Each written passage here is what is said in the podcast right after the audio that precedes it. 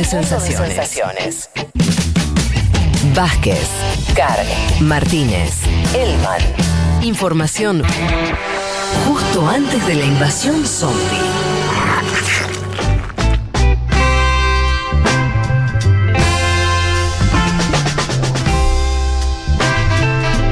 Pasadita de las 2 de la tarde. Eh, vamos ahora a entrar al tema especial. Ustedes saben, eh, por ahora esta sección se llama Key de Nuevo Viejo.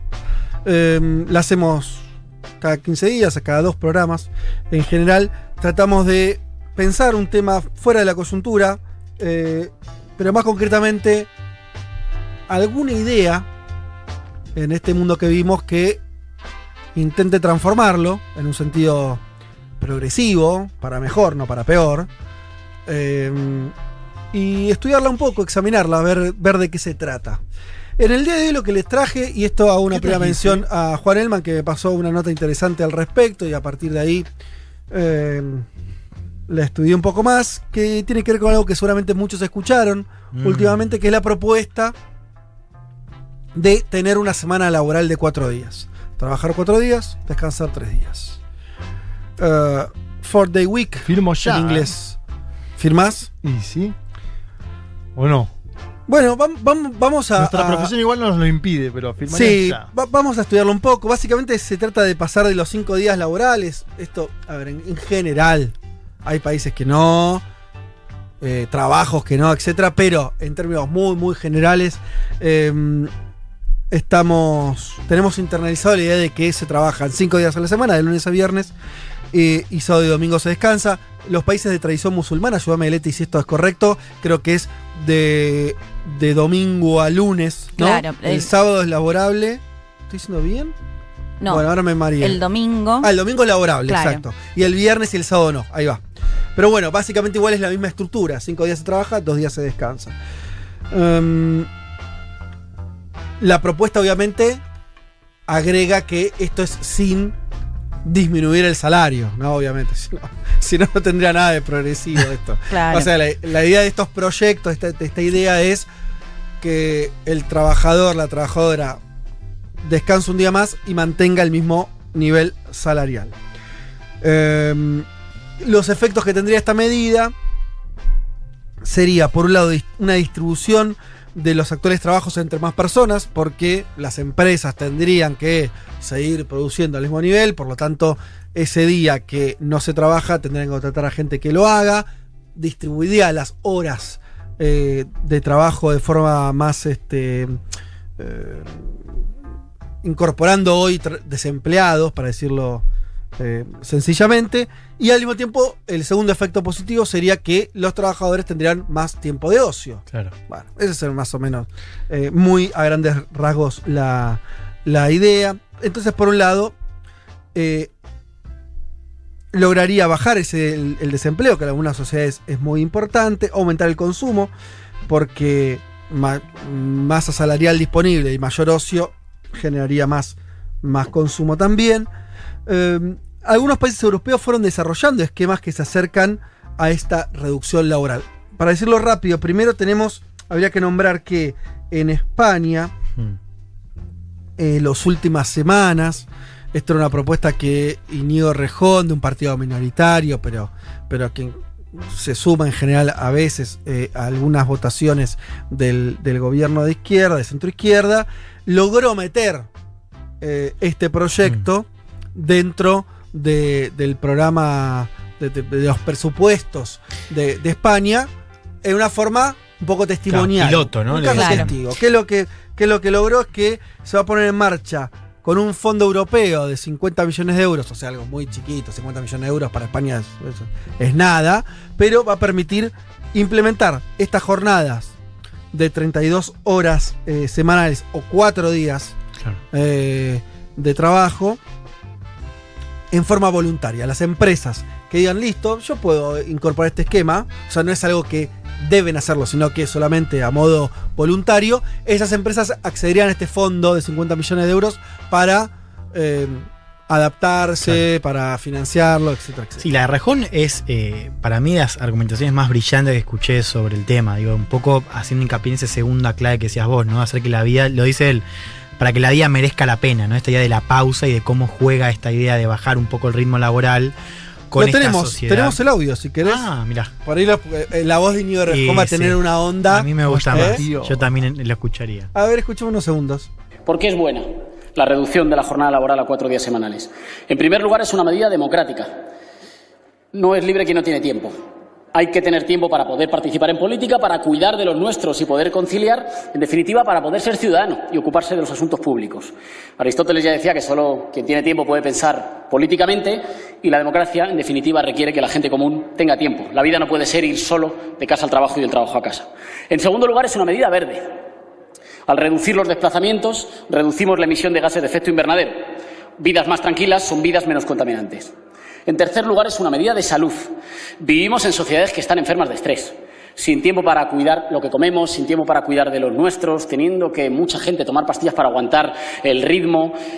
Simplemente mucha gente a la que el ritmo de la vida le supera. Hay que ralentizar el ritmo para vivir mejor. Y en último lugar, es una medida económica.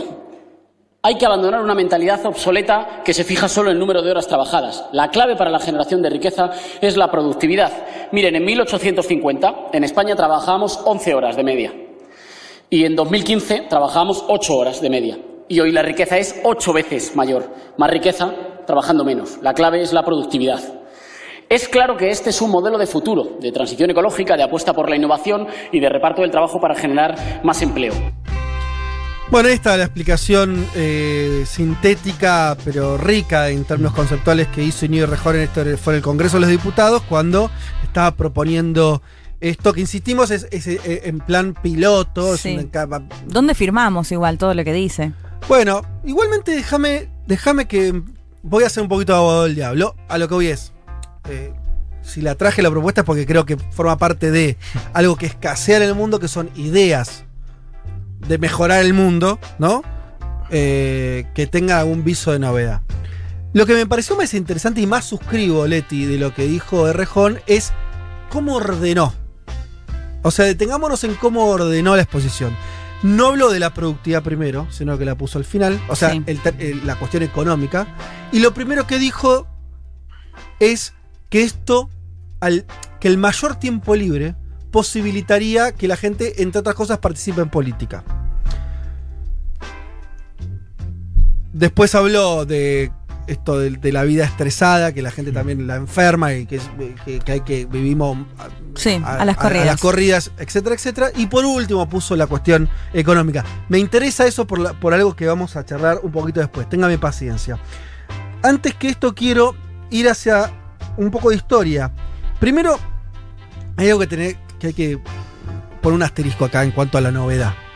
No se trata de una novedad, en el sentido que el movimiento obrero, desde que existe, lo que hace es intentar trabajar menos, ¿sí?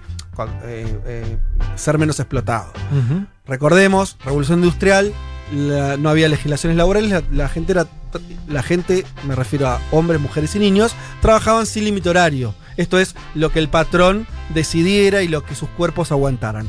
Después de luchas muy importantes a fines del siglo XIX, se empezó a lograr en algunos países, sobre todo los europeos en primer lugar, que esa jornada laboral tenga algún tipo de control. Primero se eliminó a los niños, dijo, "Bueno, che, si no tienen ni 14 años no pueden ser parte del mercado de trabajo. Después se fijó las 8 horas diarias, ¿sí? Después se fijó el descanso de un día. Al principio de la revolución industrial se trabajaba todos los días. Después se logró el sábado inglés, esto es que desde la tarde del sábado hasta la tarde del domingo no se trabajara. Eh, día y medio de descanso, finalmente se instaló los dos días de descanso. A lo que voy es, hay una tradición en el movimiento obrero de intentar discutirle al capital la cantidad de tiempo que eh, tienen que trabajar. Y se fue logrando reducir esa jornada. Errejón decía algo respecto de eh, la cantidad de horas trabajadas en España, esto lo puedes hacer en casi cualquier economía, bajó drásticamente de más o menos un promedio de 11, 12 horas diarias a, a fines del siglo XIX a las actuales en el primer mundo, y sobre todo en Europa, entre 6 y 8. Y más cerca de las 6 que de las 8 incluso. Sí. En términos concretos, más allá de lo que dice la legislación, lo concreto es que los trabajadores en términos promedio trabajan menos de 8 horas por día, por lo menos en los países europeos. ¿Por qué es así. buena? En Estados Unidos, por ejemplo, es un caso contrario, se trabajan más horas. ¿Por qué? Porque no está legislado. Bien.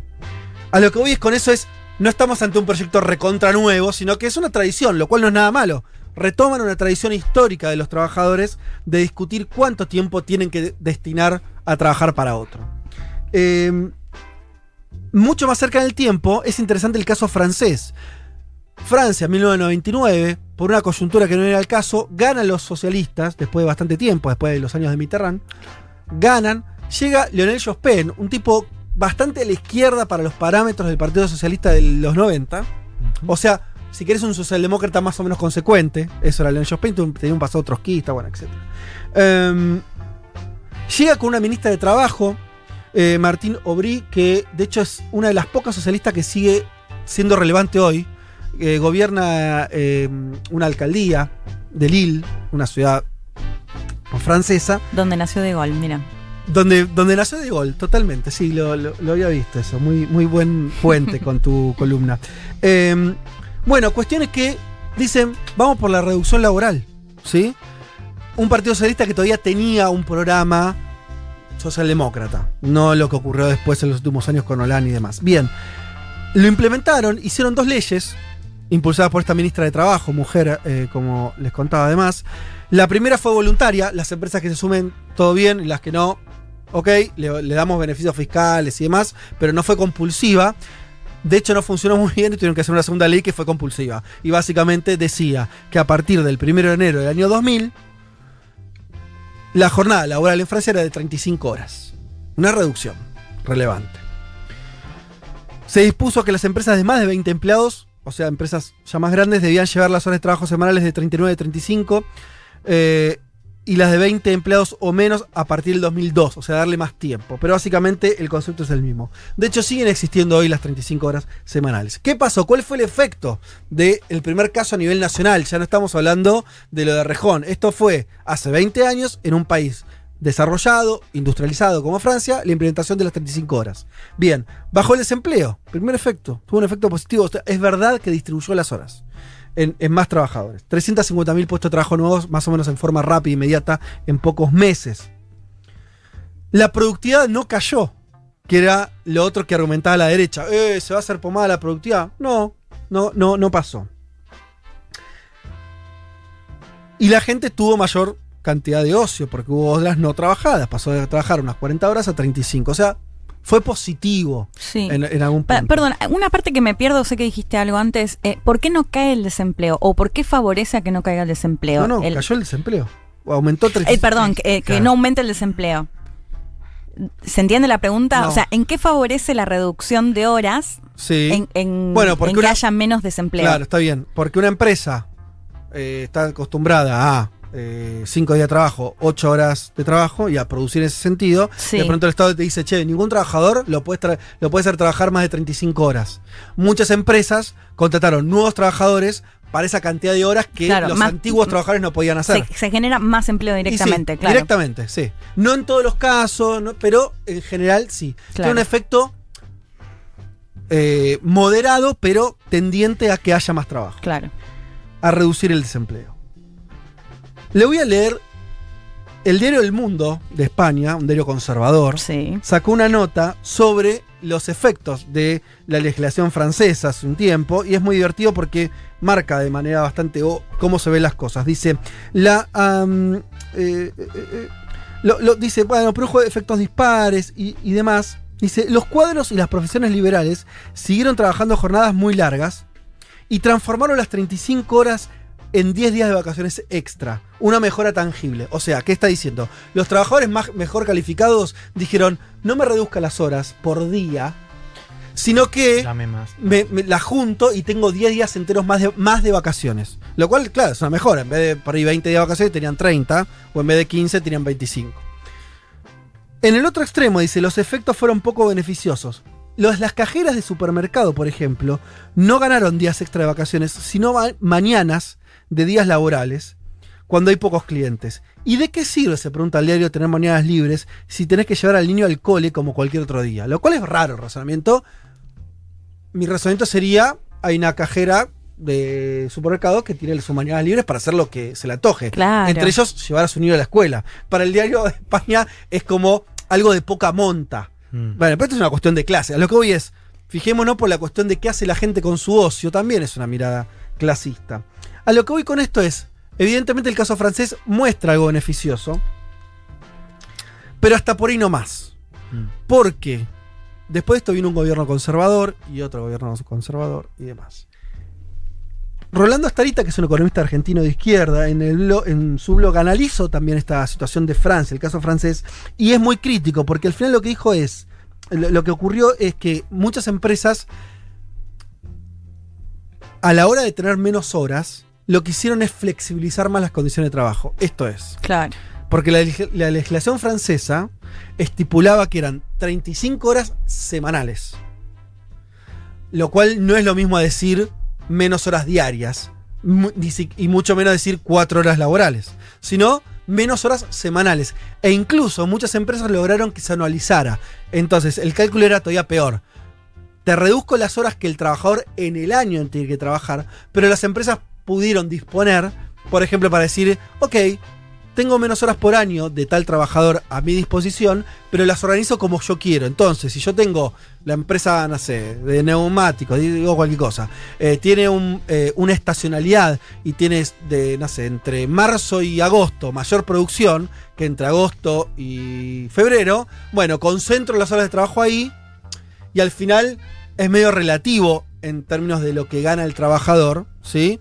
Sino que la empresa sortea un poco la, la menor cantidad de horas porque flexibiliza. A lo que voy es, gana incluso en productividad, genera más ganancia y el trabajador pierde poder en términos de decir cuándo y cómo trabajar. Trabaja menos, pero bajo las condiciones que le fija la empresa. ¿Se Claro. entiende la diferencia? O sea, eh, como que esto al final dentro de una lógica capitalista, incluso no solo capitalista, sino donde los trabajadores tienen menos fuerza de negociación, termina siendo eh, una oportunidad, diríamos, para las empresas. Hay un cuestionamiento más general también, volviendo a lo de las horas libres. Que esto, para pensarlo, ¿no? ¿Cuán progresista es esta medida? Que es, nosotros somos trabajadores y consumidores. Sí. Si vos tenés más tiempo libre, en esta situación actual, lo que en general la gente hace es consumir más. Quiero decir, es muy linda la idea de Rejón, que pone el primer punto, es Sí. con esto la gente va a participar en política. Bueno, o, o no, o de estar más tiempo, más Claro. tiempo en Mercado Libre comprando pelotudeces. Sí, mucho, muy lo que plantea siempre Pepe Mujica, ¿no? Las parejas ahora, el paseo es salir al shopping a comprar cosas. Claro, O a sea, lo- trabajar, exacto. trabajar para tener guita e ir al shopping a comprarte, a consumir. Podría ser. Yo no estoy de acuerdo con esa idea de que sea. O sea, que eso sea algo negativo o tener en cuenta como un, como un tema negativo. O sea, Bueno, ese es otro Bueno, gran dilema. porque después es, o sea, es tener tiempo libre para, digo, vuelvo al caso de la cajera. ¿Qué pasa si la cajera quiere dormir? eh, Totalmente. Que duerma y que consuma. Incluso si, también la productividad y la cuestión de empleo tiene que ver con eso. Yo no lo estoy planteando en términos individuales, sino planteando en términos, tratar de pensar en términos generales, vos decís, eh, esta medida que está defendida por, sobre todo, los progresistas, Sí, que quieren una transformación social, quieren mayor igualdad. Como dice Rejón mismo, mayor participación política. Yo quiero, lo- por, él- por eso lo pone como el primer punto. sí. Esta medida es importante en principio porque a mayor tiempo disponible, mayores probabilidades hay que la gente se involucre en los temas públicos. Más tiempo para pensar. Lo cual es, está perfecto. Ahora, en un mundo donde estamos tan agarrados en ser consumidores, cuando digo consumidores no es solamente comprar cosas, en mirar más series de Netflix, Mm. ¿no? Digo, una vida muy pobre en términos, y me incluyo y los incluyo a todos. Sí, no totalmente. No es que lo- los pobres hacen eso, todos hacemos eso, porque vivimos en este mundo. A lo que voy es, y esto no va en contra de pensar esta medida, de hecho me parece que hay que pensarla y es positiva, pero en nuestro mundo cultural, no va a ser muy fácil que, esa- que esas horas libres, en vez de dar mayor libertad real a las personas, termine, nos termine convirtiendo en más consumidores. Ay, sí, qué y, dilema. eso, y eso al final repercute en mayor ganancia de las empresas. Mayor, digo, ¿en qué medida eso va a generar lo que cree, lo que quiere que genere Rejón? ¿O va a generar un mundo, bueno, Por, por eso también es importante cómo lo vende Rejón, porque Rejón lo que dice es, y acá hay que pensar también las condiciones de posibilidad, él no solamente habla de la plata del Estado para que las empresas puedan apostar a esa adaptación, sino también y sobre todo abrir un debate sobre esta cuestión de la salud, de la salud mental. Ahí me parece que hay también un, un- un- un elemento de transformación, que es, de hecho él lo dice, dice, con este, con esta, este proyecto nosotros abrimos un debate sobre la salud mental, dice, ¿cómo puede ser que seamos una sociedad ultramedicada, que haya gente que le duela, que no se pueda salir de la cama? Si el debate está acompañado, mejor dicho, si la propuesta está acompañada con ese debate, puede sonar utópico, pero a mí me parece que ahí está una de esas claves para pensar en después qué se hace con Bueno, ese pero entonces libre. ese ángulo de tiro es mejor de Sí. la salud mental que el otro de que participen en política. Porque hay más gente preocupada por su salud mental No. que por su no participación en la Yo- política. sí, yo uno de las dos cosas porque, eh, eh, insisto, en, en el orden dispositivo me parece que, que- que hay, ahí está la intención política que yo comparto, más que la media incluso, Mm. que si no vamos reconstruyendo vínculos colectivos, sean más, sean políticos, sean de, de- de interés comunitario, sea de preocuparte por lo que pasa Mm. en tu bar, lo que sea, me parece que nada va a servir. A lo que voy es, más tiempo libre por más tiempo libre. sí, está- ¿Quién va a estar en contra? Digo, yo no me, nadie se va por la gorra y decir, ah, tenemos que trabajar más. Trabajemos lo menos posible. Está No, todo sí, sí, bien. igual sí. Ahora, ¿qué Hay- cosa? no, que hay muchos que sí, que tienen esta mentalidad de. No, pero por supuesto, a lo que es, no me pliego a eso. Lo que, lo que sí me parece interesante pensar es en qué medida la única forma, lo que decía Juan de la salud mental, que también es algo colectivo, es algo que pasa, vemos con la pandemia, ¿no? O sea, cambios sociales repercuten en términos sociales en las cabezas de las personas, por más que seamos todos individuos. Acá un poco lo mismo. La idea del trabajo, incluso, mira, me arriesgo a ir un poco más allá. Hoy, tomando la idea marxista de, de alienación, esto es de, de deshumanizarte en algún punto, de volverte a embrutecerte, ¿lo cumple más el trabajo, tu, tu rol de trabajador o tu rol de consumidor? Tengo muchas dudas de que hoy el trabajo sea embrutezca más que tu, tu invitación permanente a, convertirte en un consumidor. ¿Se entiende? O sea, me parece que es un debate que las izquierdas, los progresismos deberían tener, decir, ¿qué hacemos con esto que somos consumidores todo el tiempo? Pasa que hay un par de cuestiones. Para mí, lo que plantea Juan de la salud mental quizás es más fácil de resolver en cuanto que te baja el estrés, estás más tranquilo, lo aprovechas de la forma en la que quieras. Más difícil de este dilema mucho más profundo que planteas es si se ocupa para algo más intelectual o para pasarte en el shopping todo el día. Solo ojo con lo intelectual, ¿eh? Porque bueno, o va político. eh, sí, sí, pero no es lo mismo. Yo digo humano, de interacción con otros, comunitario, Vínculo, vínculo. Bueno. vínculos, o sea. Bueno, no, te, no te estoy diciendo, che, que, la- que eh, bueno, que no sea para, para el consumo. Yo creo- No, no, está bien.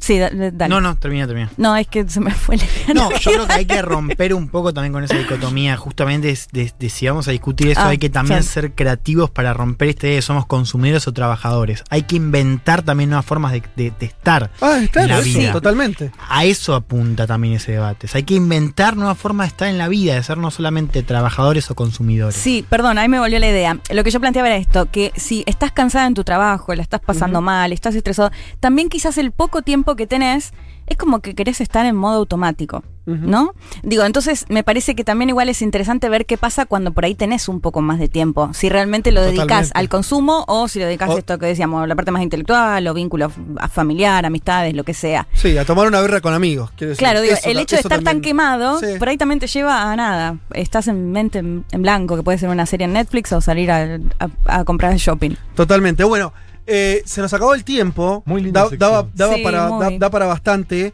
Me parece, me interesaba como ponerlo en tensión porque de buenas a primeras decís, listo, qué lindo proyecto, está muy bien. A lo que voy es, me parece que toca todas estas cosas que estamos hablando y, y me parece importante eh, pe- pensar la politización de este tipo de medidas o de, eh, a, a dónde nos puede llevar, justamente para no caer en eso que, que le pasó a Francia en algún punto. Vos decís, la sociedad francesa después de esto, en 1999, que decías, en un contexto recontra neoliberal, Claro. hace esto.